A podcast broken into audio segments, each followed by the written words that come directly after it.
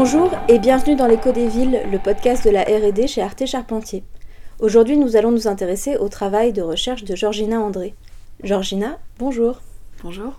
Vous êtes géographe et urbaniste et vous avez soutenu votre thèse intitulée Temporalité de la métropolisation et appropriation locale, les mutations des secteurs résidentiels à Wuhan, une grande ville chinoise de l'intérieur. Cette thèse a été soutenue en 2020 à Paris 1 et a été réalisée en partenariat avec Arte Charpentier. Alors pour démarrer ce podcast, j'aimerais bien qu'on revienne avec vous sur euh, votre parcours. Euh, si j'ai bien compris, vous avez fait des études de philosophie, vous êtes passé aussi par les sciences politiques avant d'arriver à la géographie.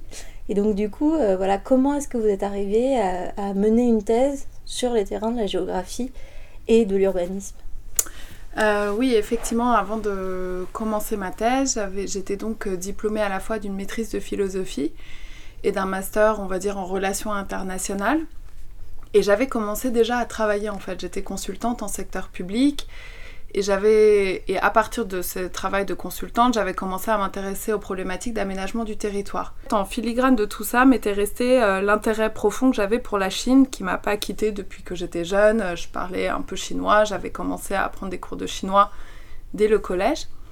Et donc en fait, à un moment, en réfléchissant sur une manière de faire converger en fait mes intérêts professionnels pour l'aménagement du territoire et mon intérêt euh, personnel, on va dire, pour la Chine, m'est venue euh, l'idée de faire une thèse. Et en fait, euh, c'est pas forcément la démarche scientifique ou professionnelle qui m'a amené à la thèse, c'est plutôt la Chine.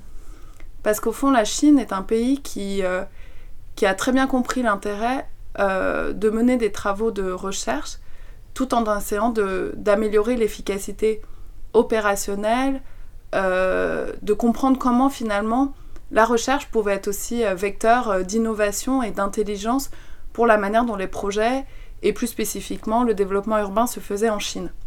Mm. Et donc c'est comme ça que ça s'est noué.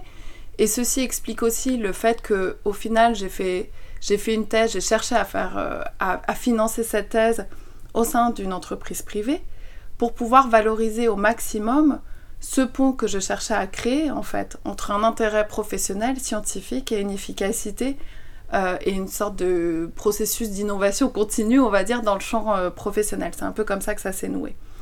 Et après, pour le choix de la discipline en géographie, bah, là encore, c'est une histoire de chemin et de rencontre parce que au moment où je commençais à réfléchir à ma thèse, j'ai rencontré du coup Pierre Clément, euh, le président de l'agence Arte Charpentier Architecte, qui à l'époque euh, m'a euh, recommandé auprès d'un professeur euh, de géographie au sein de l'université Panthéon-Sorbonne, qui était donc Thierry Sanjouan, qu'il connaissait déjà préalablement et qui, et qui me disait pouvoir être en mesure en tout cas d'encadrer cette thèse et d'envisager aussi un partenariat du coup avec l'agence. Et du coup, vous aviez déjà à ce moment-là une idée de sujet un, peu claire ou des, comment dire, des, intentions, des envies particulières justement euh, liées à la Chine euh, en termes de, sujets d'intérêt, de, thématiques qui vous intéressaient ou ça s'est tissé progressivement avec l'agence et avec euh, votre directeur de thèse Thierry Sanjean je pense qu'il y a quelque chose qui est resté euh, tout au long de mes travaux de thèse, maintenant que j'ai un peu de recul par rapport à ce, travail que j'ai mené. C'est qu'au fond, euh, en étant urbaniste en France, je voyais bien qu'on était sur des sujets de développement euh, de villes, on va dire, plus matures, de territoires qui a une histoire d'urbanisation et de développement de plusieurs centaines d'années. Et en fait, sur des processus qui aujourd'hui sont plus longs, qui sont dans des opérations de renouvellement urbain par exemple plus ciblées, euh, sur des questions de... Avec une réglementation extrêmement précise. Cette question-là, la réglementation a été importante ou pas? Oui, oui, mm. bien sûr, mais je pense que ce qui était surtout important, c'est la temporalité du développement. C'est mm. le titre de ma thèse, en fait. C'est que au fond, je voyais bien qu'en France, on était sur des temporalités de développement euh, plus longues, du coup plus ciblées, avec des problématiques euh, que du coup on pouvait intégrer de manière euh, plus concertée, par exemple la question de la thématique environnementale, lutte contre le changement climatique qui a été très tôt intégrée au code de l'urbanisme en France, etc.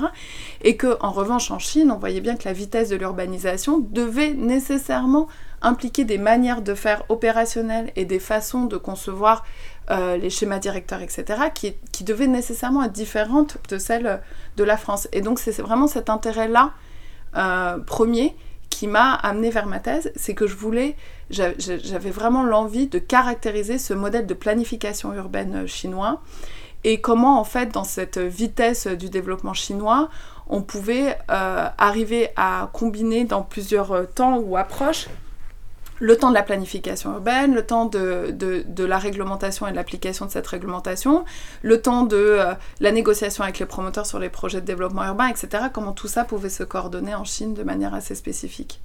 Et justement, alors du coup, si on rentre dans cette spécificité mm. euh, chinoise euh, et de la rapidité notamment de, de l'urbanisation, est-ce que vous pouvez nous donner quelques éléments de contexte justement mm. là-dessus? Oui, bien sûr. Bah, si on prend la ville de Wuhan, qui était du coup mon, mon terrain, c'est une ville euh, qui est passée, euh, euh, j'ai plus exactement les chiffres en tête, mais en termes de surface urbanisée, ça a été quasiment multiplié par 8 dans les dernières décennies. En termes de population, là encore, j'ai plus exactement les chiffres en tête, mais qui a gagné peut-être 4 à 5 millions de personnes en quelques décennies encore. Donc, je crois que vous, dites, euh, euh, vous dites dans votre thèse que euh, entre 2000 et 2014, mm. la ville de, la surface urbanisée de Wuhan a, doublé. Ouais. Voilà, pour, et, et, a augmenté de 2 millions d'habitants, hein, c'est ça Ouais, ouais, c'est ça. Mm, mm. Et, et, du coup, c'est clair que quand on est dans ces échelles-là, nécessairement, ça demande des, des, façons de faire, des politiques, des, un cadrage particulier. Alors, du coup, on va rentrer un petit peu euh, plus dans, le sujet vraiment de la thèse. Est-ce que peut-être vous pouvez résumer les, grands enjeux de votre thèse en quelques, quelques phrases? Euh, Je pense que le premier, euh, le premier sujet qui a été amené par le choix en fait de la ville de Wuhan, mhm. c'est la question des villes de second ou troisième rang, qui est du coup une question de géographie qui va bien au-delà du cas chinois. Euh, qui en fait euh, qui renvoie au fait de s'intéresser à des villes qui sont euh, dans des dynamiques de métropolisation, mais qui ne sont pas comparables avec la métropolisation qui a pu se passer dans les années 80-90 pour des villes comme Londres, Paris, New York ou Tokyo et donc d'étudier les spécificités en fait de ces processus de métropolisation des villes de second ou troisième rang. Et en fait, une des fortes spécificités, euh, que j'ai cherché à étudier, c'est le fait que ces, ces, processus soient finalement un peu décidés par un pouvoir euh, national central qui en fait euh, décide que ces villes impulseront un développement économique et territorial régional. Et donc en fait, cette dynamique de développement régional s'appuie sur ces villes de second rang. Donc ça, c'est une thématique extrêmement importante de ma thèse. Euh, c'est d'étudier la spécificité de ces processus de métropolisation. Euh, un autre euh, enjeu de ma thèse, c'est plutôt que de s'intéresser sur la manière dont ces villes s'arriment à des processus de développement internationaux, des dynamiques mondiales, économiques, ou, etc. C'est plutôt de, de s'intéresser comment, en fait, ces processus de métropolisation s'articulent avec la vie locale. C'est-à-dire quelles mm. nouvelles opportunités ça représente pour les gens euh, qui habitent dans ces villes, le fait qu'à un moment, une politique nationale décrète que cette ville va être stratégique pour un territoire national. Mm. Et alors justement, comment ça se passe euh, si on revient plutôt sur le, premier enjeu dont vous avez parlé euh, Peut-être est-ce qu'on peut définir cette notion de métropolisation et la spécificité qu'elle a en Chine par rapport à justement les autres exemples que vous avez donnés de capitale occidentale notamment? Euh, Voilà, peut-être ça dans un premier temps. je pense que ce qui, ce qui est assez important dans une métropole, c'est déjà la concentration de ce qu'on appelle les fonctions de commandement, qu'elles soient politiques ou économiques. Ça, c'est des définitions un peu de base, j'ai envie de dire, des métropoles. Et donc, au fond, euh, ce qui va distinguer en fait une métropole de premier et de second rang, c'est quelque part euh, le, on va dire l'impact ou le rang de ces fonctions de commandement qu'on considère. Si par exemple on prend euh, la ville de Wuhan, on va avoir certaines représentations internationales euh, des institutions internationales qui vont être représentées localement, mais qui vont être de moindre importance que des représentations internationales qui peuvent être localisées à Pékin ou même Shanghai. Donc en fait, au fond, ce sera plus des relais locaux, ce sera plus des représentations ciblées sur des secteurs économiques. Par exemple, dans le cas de Wuhan, c'est le secteur de l'automobile. C'est en fait assez intéressant de voir comment on est dans la métropole parce qu'il y a des fonctions de commandement euh, et, une primauté économique, etc. Mais comment en fait ces fonctions de commandement se positionnent soit dans un degré différent, soit dans une spécialisation euh, très forte par rapport à des villes qui peuvent être qui peuvent avoir des fonctions de commandement extrêmement plus diversifiées que simplement un seul secteur automobile, etc. Donc ça, c'est quand mm. même une forte particularité. Et dans le cas chinois, ce qu'il faut voir, c'est qu'il y a quand même une logique d'aménagement et de planification à l'échelle d'un territoire immense qui fait quasiment la taille de l'Europe. Donc au fond, il y a aussi, euh, il ne faut jamais oublier l'intérêt aussi pour le territoire chinois d'avoir des relais pour des politiques d'aménagement structurantes à l'échelle du territoire chinois. Mm, mm. Et donc il ne faut pas oublier quand même que derrière ces questions de métropole, il y a aussi la question de la construction des infrastructures du territoire et de arrimer la construction de ces infrastructures à certains pôles urbains bien identifiés. Donc ça mm. va être par exemple la desserte en ligne à grande vitesse qui va mailler le territoire chinois à partir de ces pôles urbains identifiés. Ça va être aussi dans le cas de, de Wuhan et du fleuve Yangtze qui est donc un des axes euh, corridors fluvial euh, très importants en Chine, la redynamisation, la revalorisation du transport fluvial euh, à partir de Wuhan.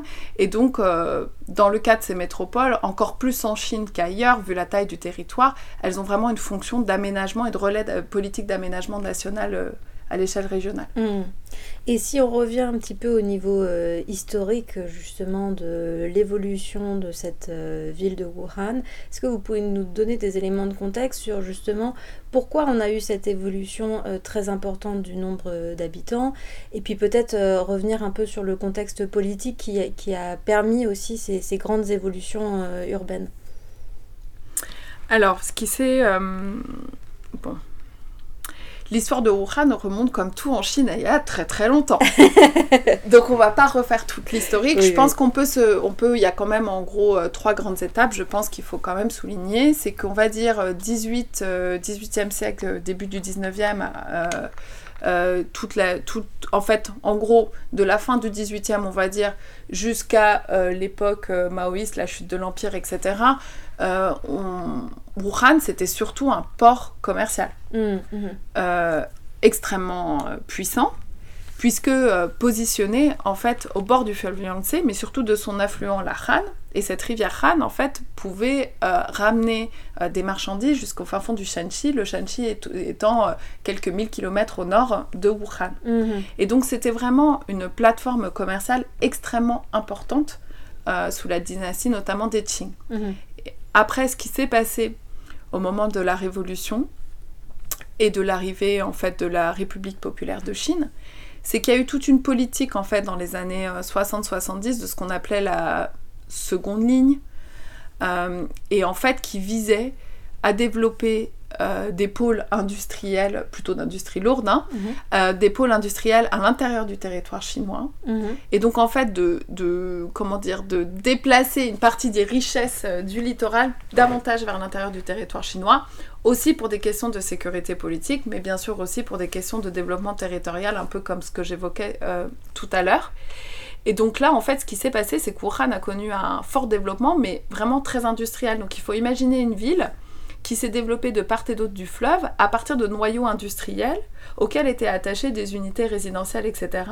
Ce modèle euh, assez connu en Chine, qui s'appelait le modèle de l'unité de travail ou du Danwei, mhm. où en fait euh, il faut imaginer une ville où, qui n'avait finalement ni centre ni périphérie, mais plutôt euh, voilà qui déjà urbanisée parce que c'était le résultat de ce bourg commercial qui était très florissant dans les dans les dans la période précédente, mais sur, ce, sur cette trame, on va dire, urbaine très ancienne, de développement de noyaux industriels avec des petits villages euh, ouvriers semi-ruraux qui étaient un peu dispersés sur l'ensemble du territoire euh, chinois. Hmm. Et à partir de ça, il y a une reprise en fait euh, de ce modèle urbain à partir du moment de la réforme économique des années 80-90. Faut pas oublier que la réforme, elle a mis un temps fou à arriver dans ce genre d'espace. Donc en fait, même si on peut dire que le début des réformes de Deng, c'est fin des, fin des années 70, euh, courant des années 80, il y a eu un décalage et donc euh, c'est finalement arrivé à Wuhan, on va dire quasiment dans les années 90, début des années 2000. Mmh, mmh. Et donc à ce moment-là, on se retrouve dans un... dans une il faut s'imaginer, à mon avis, j'étais pas là à ce moment-là, mais, mais une ville avec un mix d'urbanisation, euh, d'industrie au cœur en fait de, la ville, hein, parce qu'elles n'étaient pas en périphérie, elles étaient toujours au centre. Euh, plein d'espaces urbains très très anciens euh, à restructurer, et donc finalement une, une, volonté politique de métropolisation qui va devoir gérer un héritage urbain extrêmement chaotique, en tout cas qui est dans une forme d'urbanisation très peu contrôlée. Mm. Euh, et donc du coup, euh, quand on arrive au milieu des années 2000, où finalement cette politique de métropolisation commence à prendre forme, et qui va commencer à s'intéresser à ce tissu urbain un peu euh, déstructuré, industrialisé et extrêmement vétuste, il va se poser forcément une question de comment cette métropole de Wuhan, avec ses nouvelles attentes données par le gouvernement chinois, avec des moyens aussi correspondants et des investissements qui sont consentis par le pouvoir central, mais quand même mesurés, je veux mm. dire, par rapport à, l'ampleur de la tâche et l'enjeu à laquelle la métropole est, enfin la municipalité est confrontée, comment cette municipalité va faire les arbitrages mm. pour pouvoir se dire, je vais développer plutôt cet endroit-là, euh, je vais mailler mon territoire comme ça, euh, pour en faire une ville. Mmh. Ou, Les grandes stratégies. Ouais, ouais, ouais. Mmh. Pas forcément une ville au sens où on l'entend. Ville, c'est peut-être même pas le bon terme. Un système urbain, j'ai envie de dire, qui fonctionne. Oui, d'ailleurs, vous en parlez dans vos thèses de la, en fait, de la variété des composantes de la ville de Wuhan, où on ne peut pas vraiment plaquer un modèle. Euh, il y a un euh, héritage, en fait. il y, a, y, a, vraiment un héritage euh, qui, qui, permet ce, développement-là. Et alors, du coup, si on rentre un petit peu plus spécifiquement dans le développement actuel de la ville de Wuhan et peut-être comment vous, vous avez étudié euh, ces, ces, grands phénomènes-là. Euh, est-ce que vous pouvez nous donner bah, déjà quelques lignes directrices et puis après, quelle a été la méthode que vous avez euh, choisi de mettre en place pour étudier justement les, les, les, grandes évolutions de l'ère métropolitaine ouranaise Bon, déjà, il y avait une question. Alors, il faut, faut, quand même resituer le contexte de la thèse qui était chez Arte Charpentier Architecte. Donc, il y avait quand même la question des projets urbains stratégiques. Mmh il faut pas oublier qu'il y avait aussi le l'intérêt d'étudier le phénomène métropolitain rouhanais, c'était effectivement une question de géographie qui est à mon avis extrêmement actuelle et intéressante, mais aussi à rencontrer un intérêt certain au sein de l'agence de comprendre la logique de cette fabrique des projets urbains stratégiques mm, mm, mm. dans des villes qui intéressent, euh, qui sont dans les marchés ciblés tout simplement par Arte Charpentier Architecte. Et donc il y a le, au début euh, j'ai commencé à m'intéresser, à rentrer par ces grands projets. Mm, mm, mm. Comment ils se fabriquent Qu'est-ce qui retravaille du socle territorial, socio-économique, le foncier, dans lequel ils vont s'intégrer Quels effets ils vont avoir sur le, sur le, sur le voisinage Ça a été mon point de départ. À partir de là, j'ai rapidement compris qu'en fait, je parlais de système urbain, qui avait effectivement une logique de, structurer un système urbain. Mm. Et pourquoi cette question est d'autant plus importante à Wuhan Parce que, comme je disais tout à l'heure, le fleuve Yangtze passe en plein milieu de cette ville. Mm, mm. C'était pas une ville à la base, d'ailleurs, on l'a pas dit. C'était pas une ville à la base, c'était trois villes. Et donc, en fait, il y a eu cette volonté de l'unifier pour essayer d'arriver à une logique, comme je disais, d'aménagement intégré de part et d'autre du Yangtze. Je ne sais pas si je suis claire, mais en gros, le fait d'arriver à avoir une municipalité une gouvernance intégrée de cet ensemble urbain mhm. permettait de pouvoir concentrer et superviser des investissements hyper importants pour le territoire chinois, mhm. notamment un pont mhm. qui traversait le Yangtze, un pont avec euh, chemin de fer et routier qui traversait le Yangtze. Et donc à partir de ça, il y avait en parallèle des questions de, grands projets urbains stratégiques dont je parlais, toute cette logique en fait de maillage, de la mobilité, de, à l'échelle du territoire chinois, puis régional, puis à l'échelle du territoire wuhanais, mhm. qui a commencé à se poser. Et donc petit à petit, il y a eu un travail de... Les premiers projets urbains qui finalement n'étaient pas très connectés à des logiques de mobilité ont commencé à être repris pour essayer de s'intégrer à, la logique de structurer le système urbain wuhanais à plusieurs échelles. Donc c'est-à-dire à l'échelle de on va dire de d'un grand quartier j'aime pas parce qu'en en Chine vraiment un quartier c'est très grand mm. donc un pan de ville on va plutôt mm. parler de pan de ville donc essayer de structurer un système de mobilité qui fonctionne à l'échelle du pan de ville entre les pans de ville à l'échelle de la région et du territoire euh, chinois mm. et donc euh, euh, en termes de méthodologie je suis partie de ces projets urbains je suis arrivée à la question euh, qu'on vulgarise beaucoup à la question du TOD. J'aime pas beaucoup parce que tout de suite on parle modèle et on plaque un peu des conceptions sur la façon dont les choses se font. Mais en tout cas, cette question fondamentale du maillage en termes de mobilité, de transport, de réseau du territoire rouhanais par rapport au projet urbain. Donc là, j'étais toujours dans la maille métropolitaine. Mhm. Et à partir de ça, en fait, il s'est passé euh, un moment, un échange qui était euh, pour moi assez fondamental. C'est qu'en fait, à partir de ça, j'ai commencé à faire des enquêtes. Mhm. Donc, parce que moi, mon hypothèse, c'était de me dire, bon, voilà, cette échelle métropolitaine, elle est en, elle est en route, les grands projets sont là, le métro arrive, et so what? Hmm. Qu'est-ce que ça fait aux gens qui habitent les Bourkhadets, du coup, par rapport à tous ces projets qui sortent de terre en, en 10, 15 ans? Qu'est-ce que ça change de leur quotidien, de leur pratique de mobilité, de leur stratégie résidentielle? Hmm. Et en fait, je commence à faire mes enquêtes, et là, je m'aperçois que oui, ça change, mais pas forcément là où j'aurais pensé que ça allait changer. Notamment, par exemple, je me suis aperçue qu'il y avait très peu de gens qui parcouraient des grandes distances à Wuhan. Il y a hmm. beaucoup de gens qui restent dans le ultra local. Hmm. Parce que logique de village, euh, un peu irrité, euh, hmm. peut-être l'unité de travail, j'en savais trop rien à ce moment-là, mais je m'apercevais bien qu'il y avait cette échelle métropolitaine qui se constituait, ce système urbain, etc., extrêmement complexe, avec beaucoup d'investissements et tout ça, et des gens qui continuaient à vivre leur petite vie de quartier, à aller travailler à 500 mètres de chez eux. Et donc, je ne savais pas quoi faire de cette information. Je mm, mm. Je comprenais pas où se faisait le point de jonction entre ces deux échelles. Et justement, c'est quelque chose que vous développez, il me semble, en parlant de euh, euh, aussi de, bah, de, la différence de revenus qu'il peut y avoir entre euh, les, habitants et du fait que, en fait, la, la possibilité d'avoir accès à des grandes distances est aussi liée euh, a des revenus plutôt élevés, etc. Mm. Et, que, et que ça, ça, ça crée... Euh, on n'a pas du tout les mêmes logiques de mobilité. Euh, non, pas du tout. Fonction, et, que, et que finalement, être dans un périmètre assez restreint, je crois que vous parlez du fait de, de vivre à côté de sa boutique, dans son arrière-boutique, etc. bah, ça, forcément, c'est lié à des... Enfin, voilà, à des, à des pratiques qui correspondent à, à, des besoins spécifiques aussi euh, ouais. Je trouvais ça très intéressant, cette notion-là. Bah, en fait, euh, à partir de cette info dont je ne savais pas quoi faire, entre, euh, on va dire, grands projets urbains stratégiques, système de métro et de mobilité ultra moderne, ultra performant, et pratique quotidienne des gens, je me suis dit, bon, il y a quand même une question aussi fondamentale en géographie que j'avais pas encore posée à ce moment-là, c'est tout ce qu'on appelle la ségrégation socio-spatiale. Absolument. Et donc finalement, je m'étais dit, est-ce que c'est ça le missing link, ce lien manquant que je cherche Est-ce que ça, c'est ça?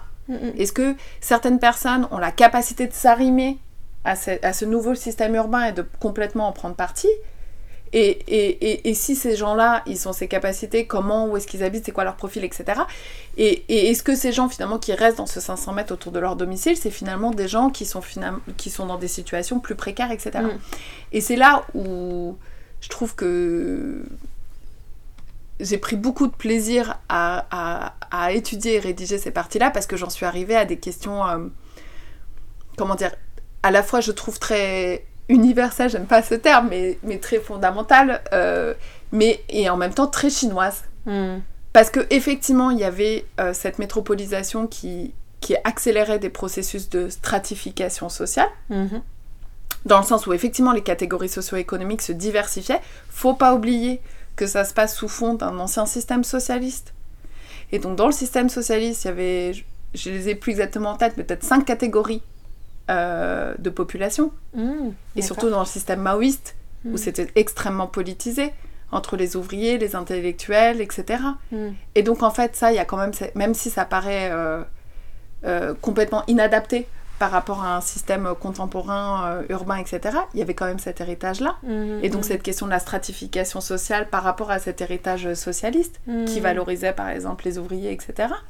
Et donc en fait, euh, ce qui était hyper intéressant, c'est de voir, euh, euh, de voir comment cette métropole stratifiait cette population, la diversifiait, la rendait beaucoup plus hétérogène, et comment du coup cette population effectivement bénéficiait de manière inégale du système métropolitain. Mm. Et donc c'est vrai qu'on arrivait à des choses qui étaient contre-intuitives, comme oui, les gens qui ont les moyens, ils habitent loin et ils font trois quarts d'heure de voiture pour mm. aller travailler. Et, euh, et ça, c'était des choses contre-intuitives. Il y avait aussi un autre, un autre aspect qui était très important sur la culture chinoise. c'est qu'il y avait le, le, la grosse différence en termes de. quand on parle de ségrégation socio-spatiale, c'est moins le revenu que le statut. Hmm. C'est-à-dire, est-ce qu'on est Wuhanais d'origine ou pas? Hmm. Ou ce qu'on appelle population flottante ou migrante. Et là, ça, c'est différent parce que, en fait, à niveau Qu'est-ce de qu'on revenu. entend par population flottante? Alors, la population flottante, c'est c'est de la. C'est des. En fait, si on revient à l'époque euh, maoïste, euh, il y a une, avait une extrêmement forte limitation et contrôle des mouvements de la population Hmm, hmm, pour contrôler au maximum, notamment la taille des villes. hmm. Je pense aussi fondamentalement euh, pour éviter d'investir en fait dans des infrastructures urbaines ou des services urbains pour les populations et donc un maintien des populations euh, dans leur euh, dans leur village et dans une sorte d'économie ruralo-industrielle on va dire Hmm. et du coup au moment des années 80-90 même si ça a persisté c'est ce qu'on appelle le livret de résidence, le Mm. RUCO, c'est-à-dire le fait d'assigner Passeport les gens, intérieur, voilà, ouais. la- d'a- d'assigner les gens à une résidence. N'oublions pas que le territoire chinois, c'est la taille de l'Europe. Dans ce genre de moment, il faut toujours quand même le rappeler. Et que, du coup, il y avait la persistance de ce système du livret de résidence RUCO, mais quand même avec une euh, relax, Mm. un relâchement général de- du contrôle effectif de cette population. Et donc, du coup, qui a déclenché des mouvements de population de plusieurs millions. Hmm. Et donc, par exemple, si on, si on parle de Wuhan, la population enregistrée ayant un RUCO est environ de 8, peut-être 9 maintenant millions d'habitants. Et si on rajoute la population flottante, c'est-à-dire la population qui n'a pas le RUCO wuhanais, mais qui vient d'une autre ville ou du pour- de, de Chine ou du pourtour, on va dire de la province du Hubei, ça rajoute quasiment 2 à 3 millions de populations supplémentaires. D'accord. Et en fait, euh, pourquoi c'est fondamental comme différence? Parce que si on est dans cette catégorie de population flottante ou migrante, on n'a pas accès aux mêmes services. On n'a pas accès aux mêmes écoles, on n'a pas accès au même système de santé, on n'a pas... En fait, c'est une manière de restreindre l'accès à la ville. D'accord. D'accord. Et du coup, ça, ça correspond à des résidentialités particulières. Je m'exprime. Est-ce que du coup, euh, là, je, je- je caricature et j'ai pas du tout les éléments, mais euh, est-ce que du coup, euh, on va avoir euh, des, des, des formations de bidonville, ce genre de choses, ou pas du tout Et c'est des gens qui, qui s'installent quand même dans de, dans de l'habitat pérenne. Enfin, je veux dire. On va avoir de tout. hein. hmm. Donc après, euh, il y a des bidonvilles en Chine, mais c'est pas forcément des bidonvilles comme on pourrait l'entendre. Enfin, même l'objet bidonville est compliqué. Hmm. Mais en fait, euh, des zones qu'on pourrait appeler d'habitat précaire en Oui, centre-ville, oui. voilà. Euh, ça, ça existe et ça existe parce que en fait, la reprise euh, de, de du tissu urbain tel qu'il existe à Wuhan, c'est-à-dire euh, le renouvellement urbain, la rénovation des habitats insalubres, etc., c'est en cours, mais c'est pas achevé. Hmm. Donc en fait, c'est moins le développement de quartiers d'habitat précaires que le fait qu'il reste des poches de vétusté d'une époque précédente à Wuhan qui donnent des opportunités de logement à une population qu'on appelle du coup la population flottante. Hmm. Mais cette population flottante, elle peut aussi tout à fait décider de vivre euh, dans euh, d'autres quartiers, d'être locatrice euh, d'un logement beaucoup moins précaire. En fait, faut pas oublier que bon, il y a beaucoup de trajectoires et Bien de- sûr, voilà, derrière cette catégorie-là. Ouais. Mais que c'est vrai que il faut comprendre aussi que la logique de base, c'est par exemple un homme qui vient seul, qui a laissé euh, peut-être euh, sa, Sa femme, famille. euh, ses enfants, etc. dans le village, qui est probablement propriétaire euh, d'une maison euh, dans son village et qui vient à Wuhan pour, euh, pour gagner de l'argent et du coup il va économiser sur tout ce qu'il peut économiser, y compris le logement et habiter effectivement dans un habitat extrêmement précaire, mais pour ne pas investir un sou de plus dans son loyer et pouvoir conserver tout ce qu'il peut gagner.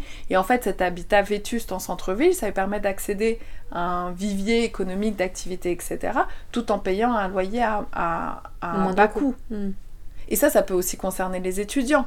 C'est pas que euh, Hmm. la- le villageois. Je veux dire, il y a typiquement, euh, moi je connais beaucoup d'étudiants euh, nouvellement diplômés qui arrivent à Wuhan pour un premier travail, euh, qui vivent en colocation euh, dans des habitats extrêmement euh, euh, vétustes, quoi, qui Mm. sont un peu précaires, etc., pendant quelques années pour économiser, le temps de trouver une situation plus stable. Il y a toutes ces logiques euh, résidentielles à l'œuvre quand même. Hmm.